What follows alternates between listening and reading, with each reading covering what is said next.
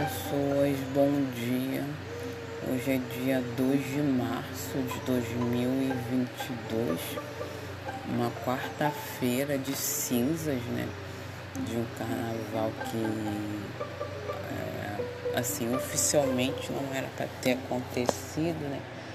Mas teve alguns eventos aí, por aí, é, por aqui, assim, na, na onde eu moro né, tá bem vazio, né? Eu acho que é quem teve condições, né, quem teve grana né, para viajar deve ter ido viajar, né? Quem teve ficou aqui mesmo, né?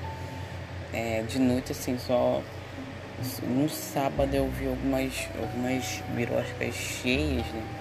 Porque aqui agora tá cheio de lanchonete, cheio de barzinho, né? Como se fosse um fim de semana, assim, mas é, não, não, não, vi nem quando eu fui caminhar de manhã, vi nenhum vestígio de festa, né? Acho que o povo deve ter feito tipo aqueles encontros mesmo assim é, de família mesmo pra ficar bebendo essas coisas, né? É aquele vizinho que é festeiro, assim, o cara até agora não vi nenhuma festa, né? Felizmente, graças a Deus, né?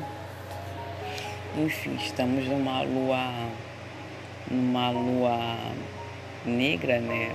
Mas para muitos é lua nova, enfim, começando um mês novo. E eu não. Eu não aguento mais, né? Tô doida para chegar logo no dia 20 de março, né? Pra chegar logo essa prova, entendeu? Eu acho que eu não tô nem mais tão. Até o momento nem tô mais tão desesperada, né? Pra com medo, entendeu? Porque eu sei que a coisa tá, minha situação tá muito feia, né? É, eu não sei quantas pessoas que vão concorrer junto comigo, né? É, só tem cinco vagas, não sei quais pessoas vão concorrer comigo, entendeu? E eu assim, tem poucos capítulos que eu estudei, né? três capítulos até agora e uns artigos assim, aqueles artigos pequenos, eu tô lendo assim, é, pontual, é, eu tô lendo de madrugada, né? E ainda tem um livro chato pra caralho que eu tô tendo que ler, que eu ainda nem li, que é um livro realmente muito chato, aquela cartilha chata de, de educação, assim, aquela cartilha chata pra caralho enfim, que eu vou ter que fazer um grande esforço para ler. E ainda por cima tem a porra do CEDERJ, né? Que eles já ficam batendo na porta, né? É, agora dia 14 tem que entregar a avaliação à distância, né? E eu não tinha, não, não tinha adiantado nada, nada. Ontem mesmo que, sob muito esforço, eu consegui adiantar um capítulo de educação em saúde. Aí eu vou ver se amanhã, não amanhã não, hoje, à noite, eu consigo adiantar o primeiro capítulo de ciências da educação, né? Porque o foco, o grande foco mesmo é tentar conseguir uma nota no final do semestre, né? Porque realmente estava vergonhoso esse abandono, né? Eu não quero, não quero abandonar o CEDERJ, né? Tipo, eu ficava até com vontade de chorar às vezes quando passava de trem em frente àquele prédio lá da UERJ, assim, dava até uma tristeza, né? É, mas eu, assim, não queria abandonar essa vaga minha que eu consegui. E, enfim, ontem, ontem e anteontem fiquei até de madrugada, até 11 horas da noite estudando, né? com muito sono, né? Muito sono. Né? É uma prova de resistência mesmo, virou uma prova de resistência. A gente teve que ficar aqui com muitos lutando, né, contra o próprio corpo mesmo, né? Que tá muito cansado, com muito sono é, várias, vários pensamentos horríveis na cabeça, né? Pensamentos de que eu tô fazendo isso aqui à toa, entendeu? Que tô perdendo tempo, que eu deveria estar tá correndo atrás de dinheiro, entendeu? Em vez de ficar perdendo tempo com um diploma, né? Que as escolas aí não estão contratando ninguém, entendeu? Que pro mercado a gente não é nada, né? Enfim, eu não sou nada, né? Sou apenas uma mulher negra, né? Com uma porra de um diploma que não serve pra nada. Enfim, são uns pensamentos horrorosos que ficam vindo na minha cabeça, né? Fico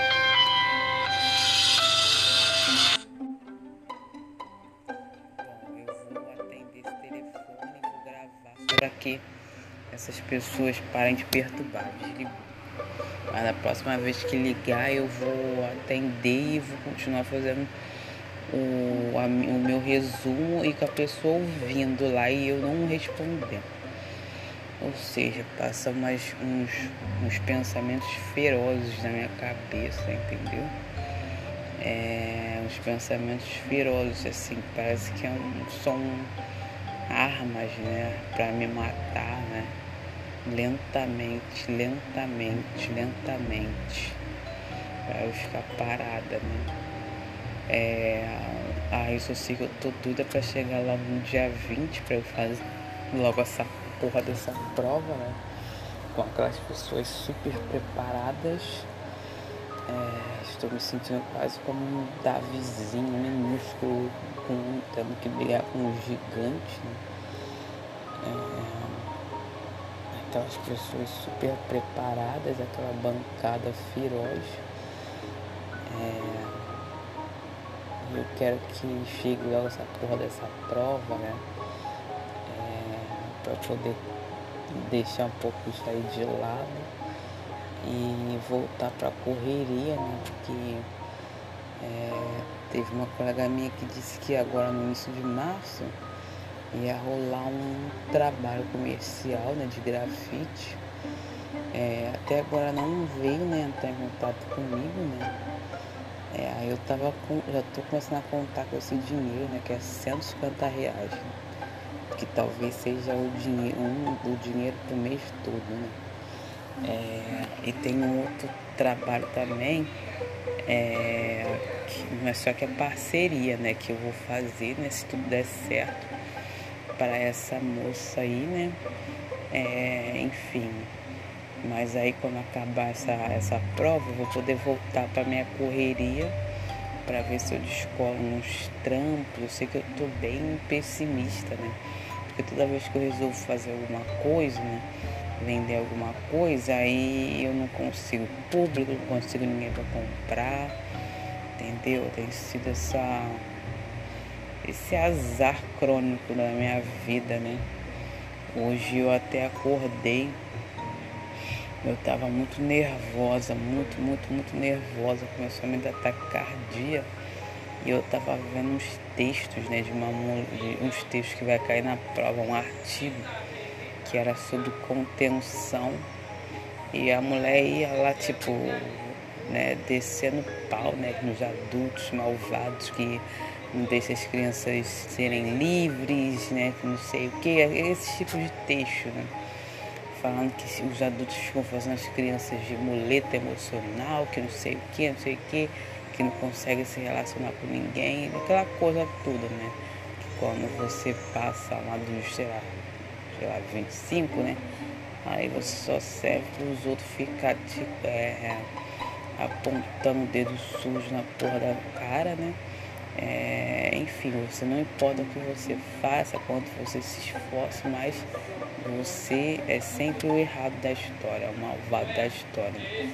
E às vezes eu acho que a pessoa é, tipo, tem aquele monte de título aquele monte de título, aquele monte de título, eu duvido que aquela mulher tenha uma criança dentro de casa assim, né? É, tendo que entregar vários artigos, enfim, correr, fazer a correria para conseguir dinheiro, né? Que a gente está aqui no, na porra do, do, capitalismo, então a gente vive em função da, do caralho do dinheiro entendeu? A gente vive em função do caralho do dinheiro, assim, mesmo você querendo ser uma pessoa evoluída, né? Muito evoluída, né? Você infelizmente não consegue, né? Você tem que virar um, um, um bicho, né? Tipo, que só vive em função do dinheiro, né? Porque senão você não tem né? Além das coisas materiais, né? Você não tem dignidade, não tem nada. Né? Só sei que hoje eu acordei assim muito, muito, com muito medo, me começou a me dar um ataque cardíaco horrível. Meu coração começou a bater muito, muito, muito, muito forte. Eu tava muito nervosa, né?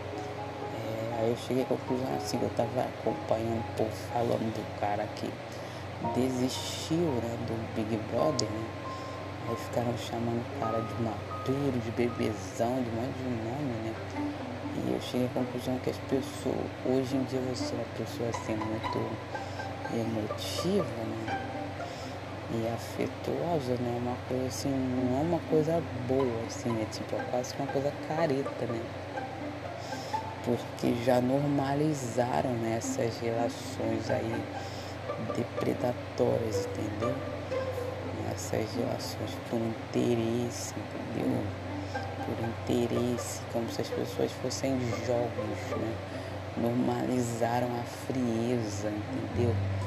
Infelizmente já normalizaram tudo isso. Né? Normalizaram o julgamento. E às vezes eu realmente fico cansada de saco cheio de qualquer ser humano. Minha vontade é de ficar assim, meio que nem um bicho mesmo, assim, passar uns dias isolada, né? É, aí eu tomei o remédio, né? Tomei o clonazepam. Deve ser por isso que me deu um sono.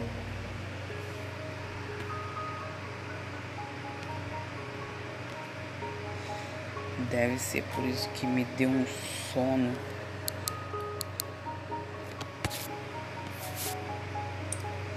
um sono horrível, um sono horrível. Acabei de.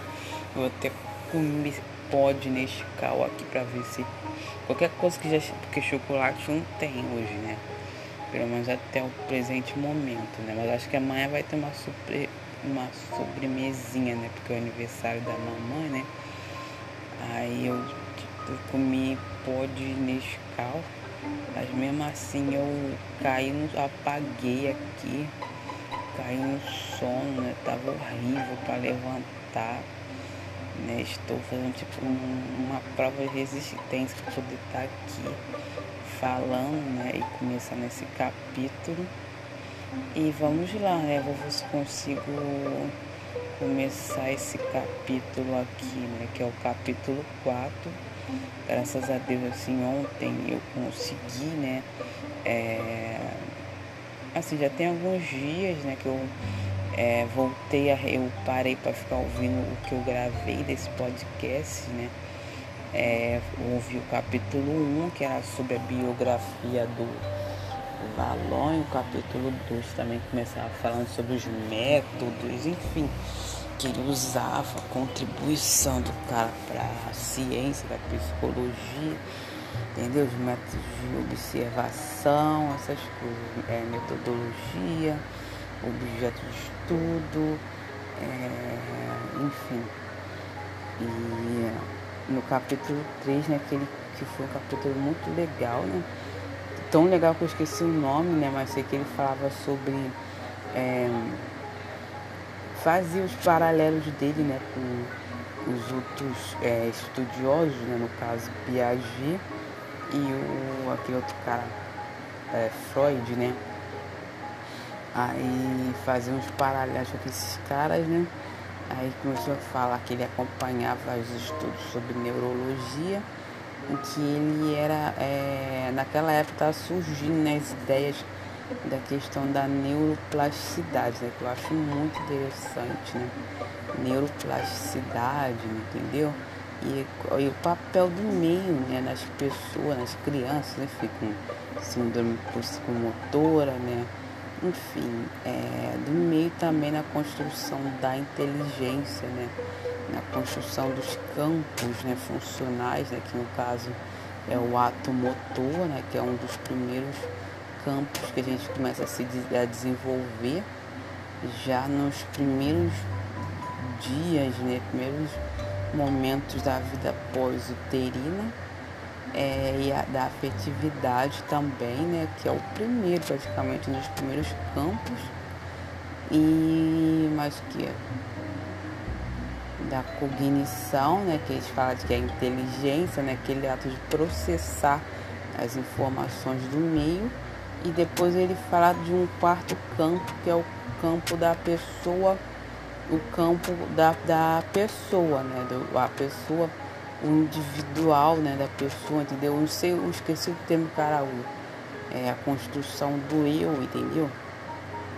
Bom, quando eu fazia arte, né, isso que ele fala, é, a gente chamava de subjetividade, né? Que era subjetivo. Todo ser humano tem a sua subjetividade, né? Que é o seu eu, entendeu? É aquele, aquele lugar ali onde é que do, no corpo da pessoa, na mente, onde ela se entende como é, tem a consciência dela como pessoa, entendeu? Onde estão guardados todos os, os conceitos dela, né? Sobre a vida, né? Todas as representações simbólicas, né, todas as percepções dela, enfim, é uma coisa muito linda, né? E essas subjetividades que a gente vai o artista ele gosta de trabalhar, né? De mostrar, né, para o mundo né, a subjetividade dele, né? É, aí vamos embora logo pro capítulo 4. Se tem coisa que eu tinha falar. Ah, eu ia falar que no sábado eu fui num bloquinho, né? Com a também, né? Mais um, um passeio né, infantil. E foi muito bom, né? Muito bom mesmo, né? Foi bem, bem assim, uma experiência assim, muito legal, né? Porque hoje em dia a gente vê que é, quase não tem essas, esses eventos né, infantis, entendeu? esses eventos, essas produções aí infantis, né, a gente quase não tem, né? E o bom que assim foi uma festa assim que tinha banda, né? Que era, tinha um, um, tema assim meio circense, tinha banda, tinha artistas, né? Performáticos, né? Tipo, é, do estilo de personagens, né? Tipo malabarista, né? Tinha uma perna de né? E foi muito bom, assim, parecia aqueles, aquelas festas antiguinhas, né? E às vezes, é, assim, hoje as festas que tinham infantis, geralmente o povo tava ouvindo música de Anitta, essas músicas chatas, né? Mas às vezes assim, realmente faz falta essas festas com mais inocentes assim, né? Mais a moda antiga, né? Mesmo sendo uma careta, né? Mas enfim, vamos começar é, capítulo 4 Conflitos, eu, outro e a construção da pessoa. Ai, eu tô assim, eu tomei esse clonazepam eu tô tipo péssima, eu estou, parece que eu tô lutando pra mim, contra mim mesmo, né? Vamos lá. Seis páginas. Ao buscar enfocar o ser humano por uma perspectiva global,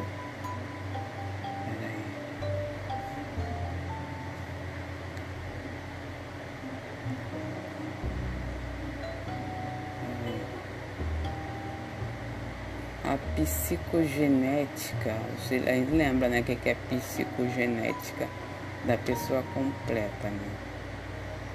A psicogenética valoniana identifica a existência de alguns campos que agrupam a diversidade das funções psíquicas. A efetividade, ué, eu acho que seria a afetividade, o ato motor, a inteligência, são campos funcionais entre os quais se distribui a atividade infantil aparecem pouco diferenciados no início do desenvolvimento. Diferenciados, como assim? Eu acho que são, é, não aparece assim bem marcado, né? Se não me engano, né? É, aparecem poucos diferenciados no início do desenvolvimento e só aos poucos vão adquirindo independência um do outro.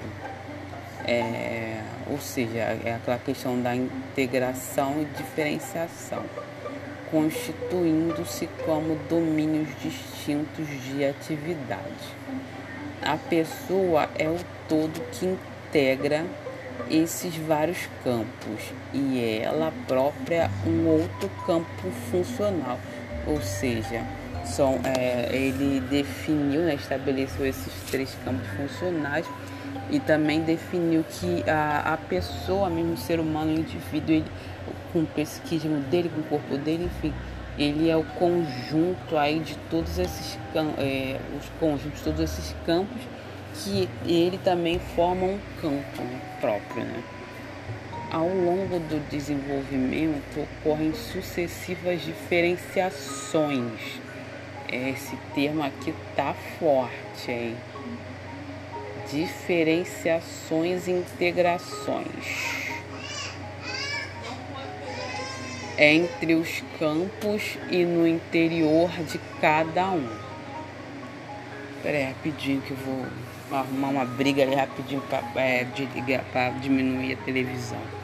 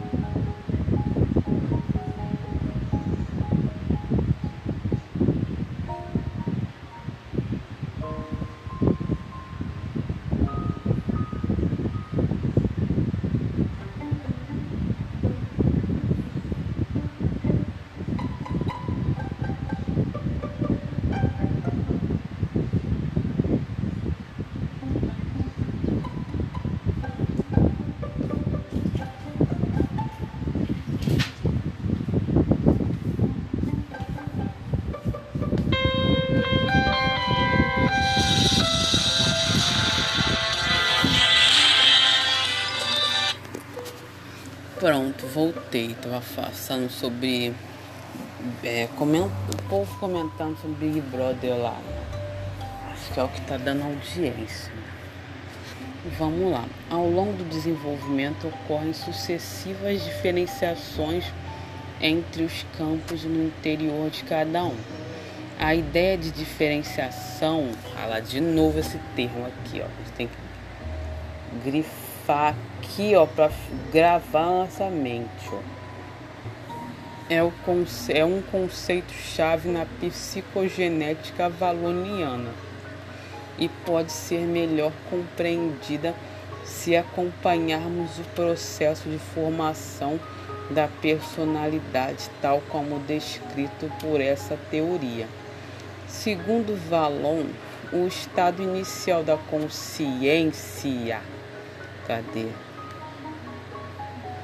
é, vamos grifar, pode ser comparado a uma nebulosa, uma massa difusa, na qual confundem-se o próprio sujeito e a realidade exterior. É verdade, né? Eu não lembro de quando eu era criança, assim, bem criança, assim, não me lembro assim, de muitas coisas, né? É como se a gente não tivesse um pensamento próprio, a gente não tivesse essa função mental do pensamento. Né? É, eu não sei se estou falando uma besteira, mas deve ser tipo que nem os animais, né? Porque não sei se os animais eles têm assim essa consciência de si, entendeu? Né? É, se eles têm consciência de si mesmos, assim, de quem eles são, entendeu? Eu acho que para uma criança muito pequena deve ser isso mesmo, assim, que vive é, numa dependência extrema, né? De com uma pessoa que alimenta, que cuida, entendeu? É, ela deve se confundir, né? Se achar tipo uma simbiose mesmo com a pessoa, né? Que é, as pessoas mais chegadas, né? É, cadê?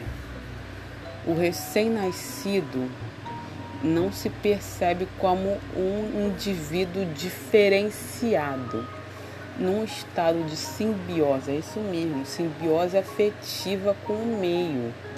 É isso mesmo, simbiose afetiva com o meio. Ô Tássia, abaixa um pouquinho aí, por favor, só um pouquinho parece misturar-se a sensibilidade ambiente. Cadê? Vamos grifar. E a todo instante repercutir em suas reações às de seu meio.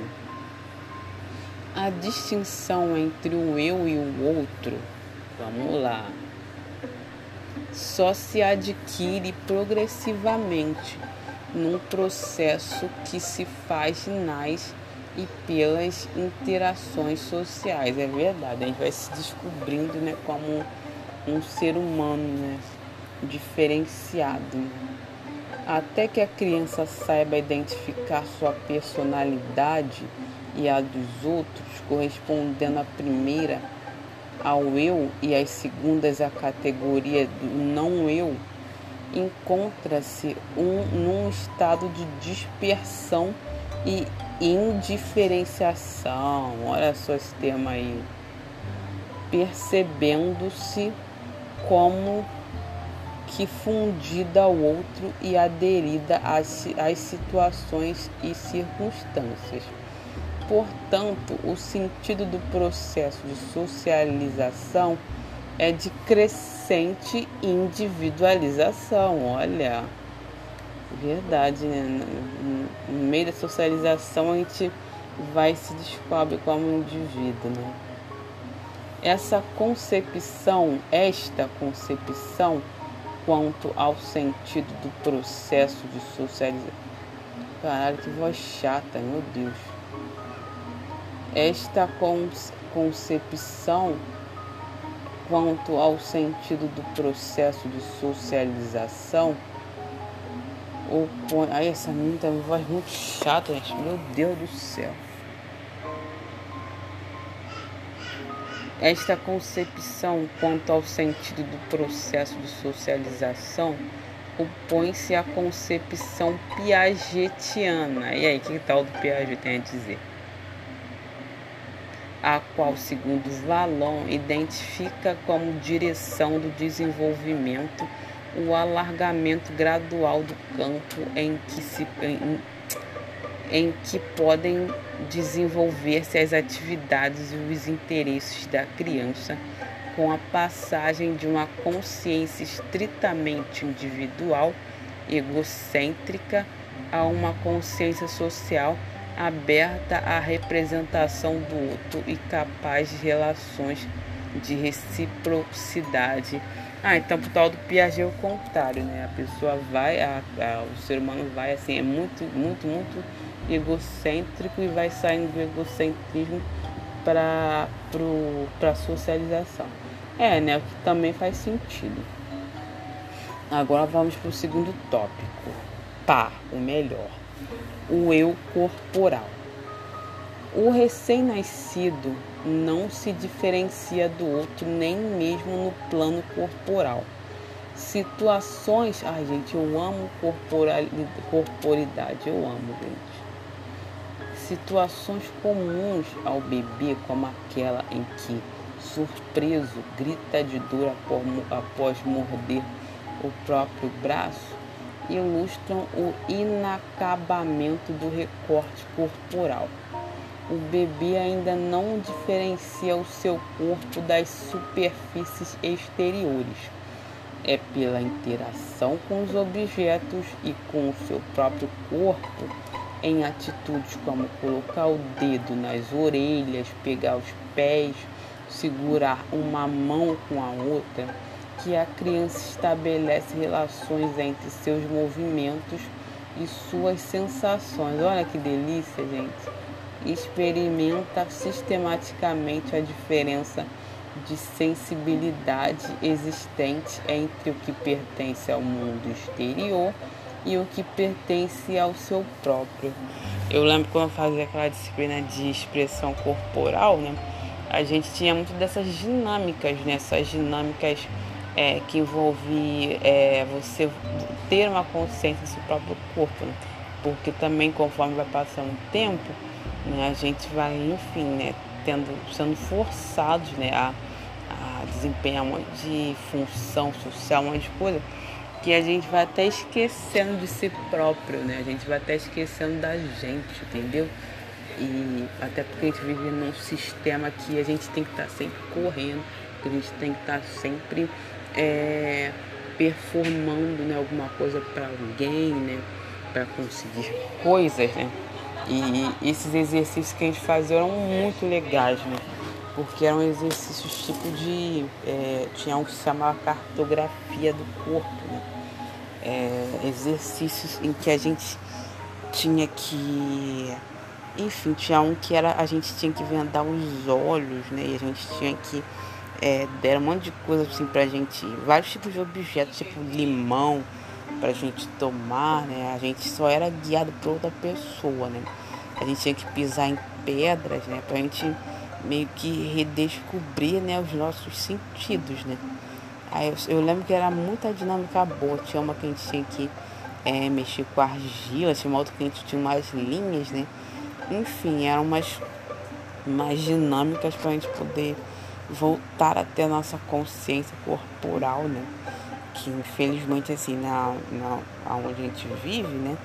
A gente acaba é, tendo que é, incorporar na marra, né? Tipo, impõe pra gente várias regras de conduta, né? É, enfim, você não pode sentar desse jeito. Você, quando você estiver num lugar, você tem que estar se vestido assim, vestido assado, né? é, você não pode dizer certas coisas, você não pode. Então a gente, o nosso corpo acaba que vai ficando assim muito que travado, né? E a gente fica completamente sem personalidade novamente, né? Aí voltando, é, por essas experiências, é, torna-se capaz de reconhecer no plano das sensações. Olha, olha a sensorialidade aí. Os limites de seu corpo, isto é, constrói-se o recorte corporal, ou seja, nessas atividades que eu fiz é tipo uma, um retorno nessa idade, assim, de quando a gente é bebê, a gente começa a descobrir o nosso corpo, né? Esta diferenciação entre o espaço objetivo e o subjetivo ocorre no primeiro ano de vida, objetivo versus subjetivo, entendeu? Ocorre no primeiro ano de vida e é uma etapa da formação do eu corporal. Olha que lindo, que poesia, até grifar aqui. Eu corporal. A segunda etapa corresponde à integração do corpo das sensações ao corpo visual. Ai meu Deus do céu, tô quase gozando aqui. Isto é, a junção do corpo tal como sentido pelo próprio sujeito à sua imagem, tal como vista pelos outros. O desenrolar desse processo pode ser acompanhado pelas reações da criança frente ao espelho leva um tempo até que reconheça como a sua imagem refletida. Este processo de integração ocorre ao longo do estágio sensório-motor e projetivo, né? Ou seja, ainda quando ela tá um bebê, né? De 2 a 3 anos, tipo a idade da Vivian. Beneficiado pelo desenvolvimento das condutas instrumentais e da porra da função simbólica, que até hoje eu não sei que caralho é isso. Pera, deixa eu abrir aqui. Eu vou abrir aqui para procurar aqui. Função simbólica. Vamos ver o que, que é.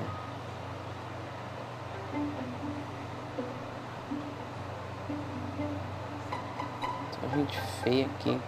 A função simbólica consiste na capacidade de que a criança adquire de diferenciar-se significantes de significado, ou seja, simbólico é tudo aquilo que é tudo aquilo que é, representa algum conceito. Por meio de suas manifestações, a criança torna-se capaz de representar um significado, entendeu?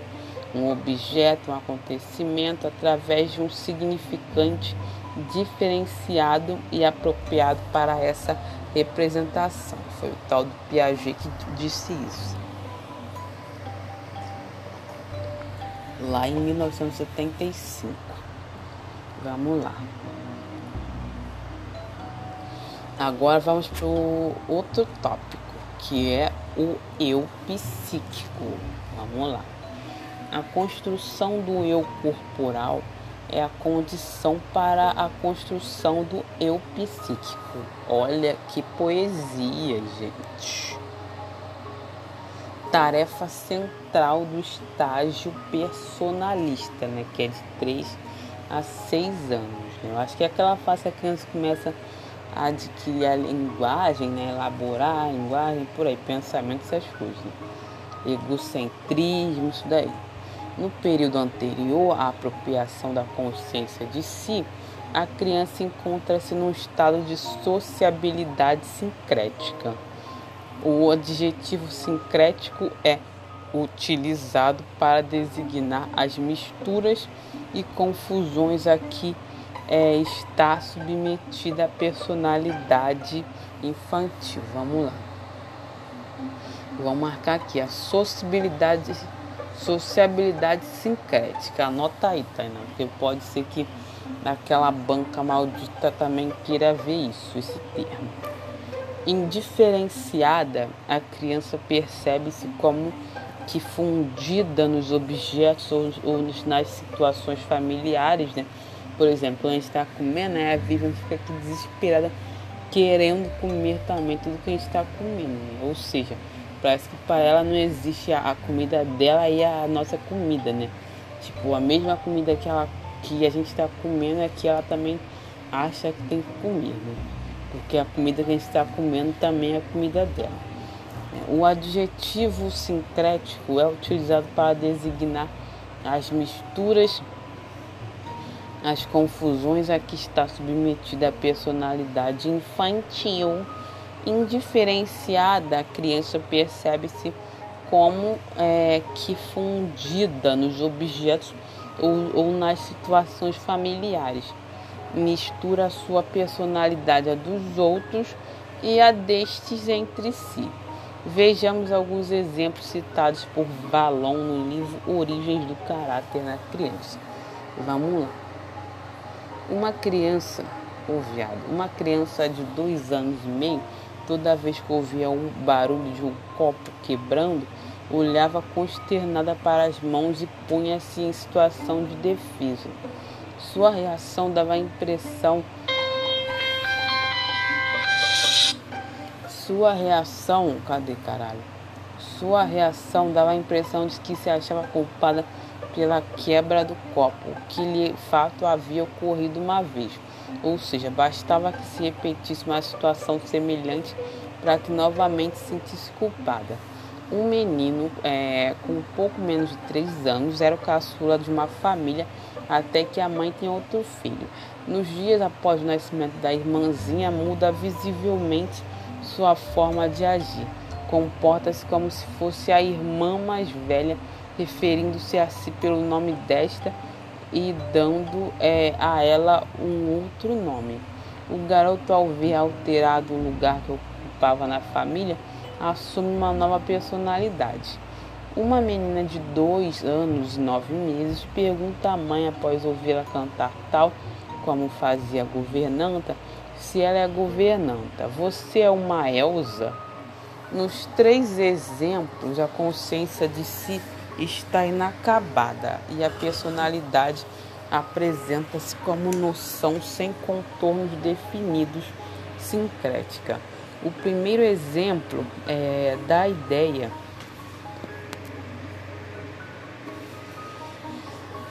O primeiro exemplo dá a ideia de uma personalidade dispersa, em que os sentimentos ligados a ela. Ai meu Deus, como a voz dessa garota chata. É, o primeiro exemplo dá a ideia de uma personalidade dispersa, em que os sentimentos ligados a ela, como o de culpa, aparecem atrelados à situação exterior. No segundo exemplo, a noção que o menino tem de si próprio não tem autonomia em relação à posição que ele ocupa na família. A condição de caçula é constitutiva de sua identidade pessoal. No terceiro, a menina funde numa só duas pessoas que possuíam uma particularidade comum, revelando que não vê é, de forma autônoma a personalidade de outras pessoas. Será que é por isso que a Vivian ela fica imitando tudo que a gente, tudo que a gente faz? Qualquer coisa que a gente faz, ela vai e imita. Assim, se está passando um pano, ela vai começar a passar também. Se está é, recolhendo lixo, ela fica querendo recolher também. Entendeu? Se começa fazendo um gesto tipo não, ela começa a fazer também. Enfim, tudo que a gente faz, ela faz também. Outro indício da indiferenciação, de novo esse termo, indiferenciação, diferenciação, enfim. Indiferenciação do eu psíquico é o fato da criança referir-se à sua pessoa mais frequentemente pelo próprio nome, na terceira pessoa, do que pelo pronome eu. É, e ainda aos frequentes diálogos estabelecidos consigo mesma nos quais identifica-se alternadamente com ela própria e com um interlocutor imaginário, sem ter clareza quanto à distinção entre ela e o personagem. Vamos lá. O terceiro ano de vida dá início a uma reviravolta nas condutas. Será que quando ela começa a se descobrir e ficar autônoma? e nas suas relações com o meio. Torna-se mais frequente o emprego do pronome eu e tendem a desaparecer os diálogos consigo mesma. Anuncia-se uma fase de afirmação do eu. Ao invés de se identificar cada vez com um dos personagens, emprestando-lhe alternadamente seus órgãos e seus pensamentos, a criança adota um ponto de vista exclusivo e unilateral, ou seja, é só o que ela pensa e é só o que eu penso e foda-se o resto. Eu não quero saber se existe é, outros pontos de vista, só existe o meu ponto de vista. É, a criança adota um ponto de vista exclusivo e unilateral, o seu, ou seja, o dela, o de uma personalidade particular e constante tendo sua própria perspectiva e distribuindo os outros com referência a ela própria. Ou seja, é que nem muitas pessoas fazem por aí, né? Tipo, vem tudo assim do, do jeito da, da, com a régua dela, né? Em geral, esta etapa tem um aspecto de uma verdadeira crise, como bem podem testemunhar os educadores da faixa pré-escolar. Olha aí, Tânia, olha aí quem você vai passar aí na qual são extremamente frequentes os conflitos interpessoais, ou seja, né, das próprias crianças entre si, né, porque um monte de egocêntricozinho, né, a criança opõe-se opõe sister ah é eu vi não sei onde da passagem desse desse desse livro falando que essas crianças dessa fase também costumavam também muito é, manipular também seduzir as pessoas né para conseguir o que elas queriam, né? É, enfim, foi só um comentário. A criança é, opõe, de, é, a, criança, a criança opõe sistematicamente ao que distingue como sendo diferente dela, entendeu? Tipo, é que nem esses, esses preconceituosinhos que a gente vê por aí, né? Tipo, é diferente de mim, então, tipo, não gosto. Ao não eu, entendeu? Combate qualquer ordem, convite ou sugestão que venha do outro, buscando confronto, testar a independência de sua personalidade recém-desdobrada, expulsar o eu do não eu, entendeu? Expulsar o eu do não eu. Ou não seria melhor expulsar o não eu do eu? É, eu gostei desse termo, não eu. Não eu, não eu, não eu. Então não é o eu, então tipo, não quero saber. Só interessa o que eu quero, o que eu penso. Esforça-se por ter um papel de destaque e status de vencedor, utilizando todas as circunstâncias favoráveis e usando recursos cada vez mais elaborados manifestações de ciúme, trapaças, acessos de tirania, entendeu? Dissimulação. Nossa, fase é difícil.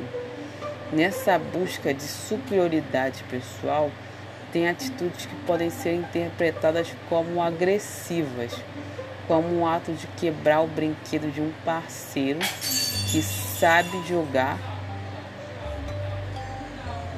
Aí, ó, já começou a chorar.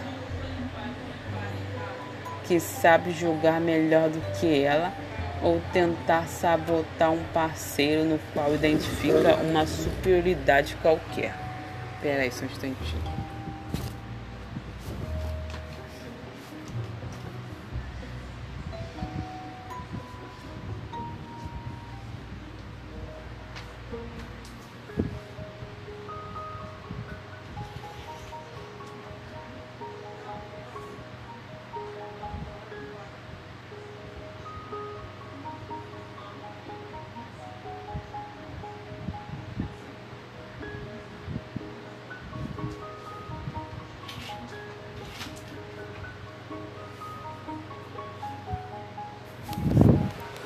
É, a discussão nossa Big Brother tá fervendo. Eu gostaria de estar lá na fofoca, né? Mas esse povo tá todo bem sucedido, né? E só eu aqui, a fudida aqui ainda estudando para passar numa prova de pós.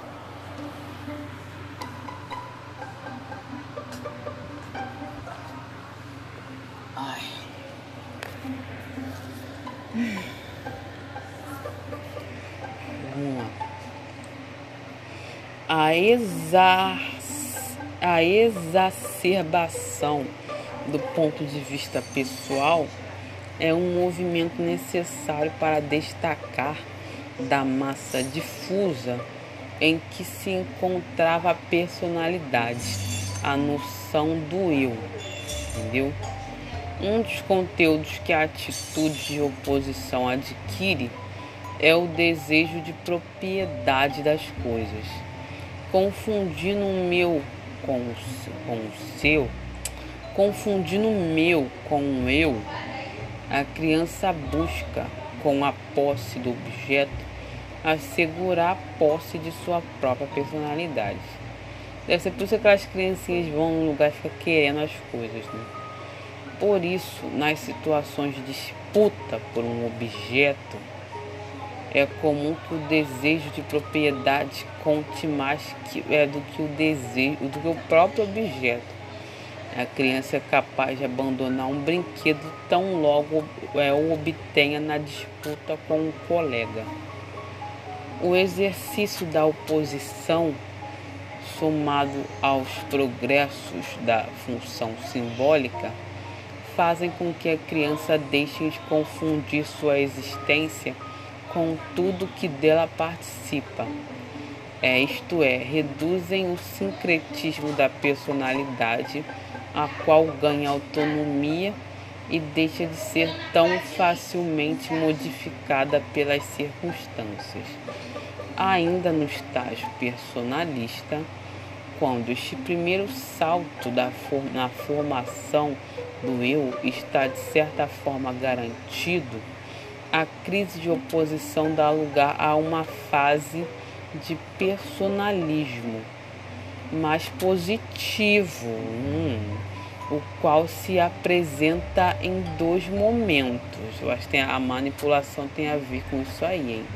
Vamos ver aí, vamos ver aí, hein? Vamos lá. O primeiro é uma etapa de sedução, entendeu? Manipulação dos adultos, das pessoas, né? Que chamam também de idade da graça, né? De ficar fazendo gracinha, né? Para as pessoas, para os adultos rir, entendeu? É isso aí que funciona na cabeça do ser humano.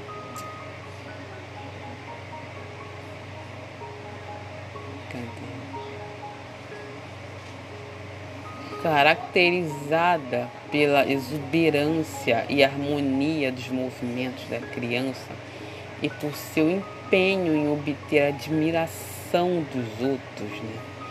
É a idade da graça da qual tem necessidade para admirar a si própria. Ó, caracteriza-se pela exuberância e harmonia dos movimentos da criança e por seu empenho em obter a admiração dos outros, da qual tem necessidade para admirar a si própria. Ou seja, se ela tem admiração dos outros, né, ela vai admirar a si própria.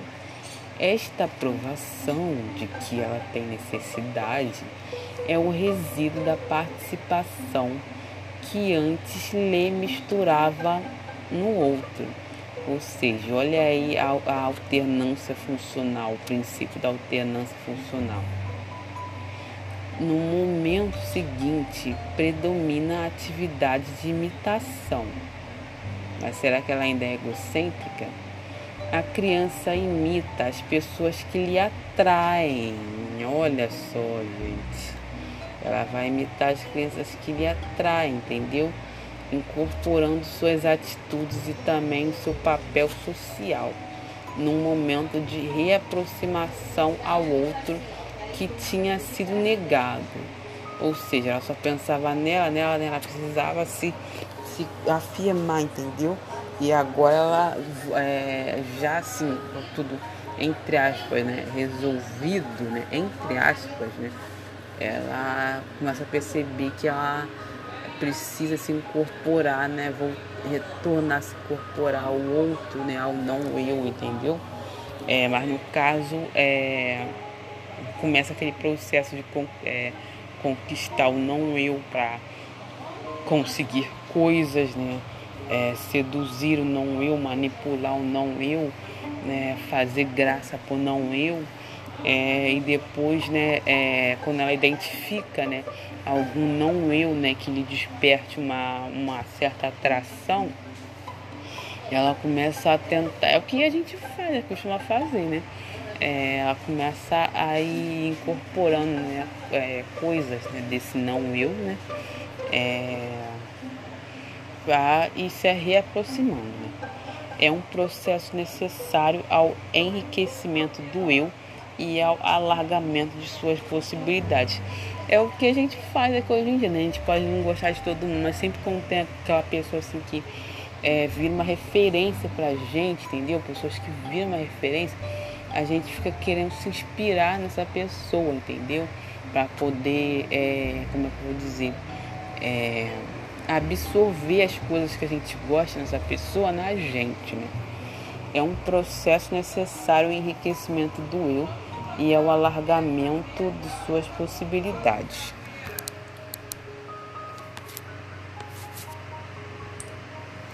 É na sucessão de conflitos interpessoais que marca o estágio personalista, expulsão e incorporação do outro, do não eu, entendeu? São movimentos é, complementares e alternantes no processo de formação do eu. Né? Até hoje é assim, né? A gente nunca quer que, que as pessoas entrem muito no os não eu, entrem muito no nosso eu. Aí é isso, né? Vamos dar uma pausa, né? Vou dar uma pausa para digerir tudo, né? A gente leu bastante coisa. Tá faltando quantas páginas? Uma. Deixa eu ver. Duas. Três. Quatro. Cinco. Peraí, peraí, peraí, peraí.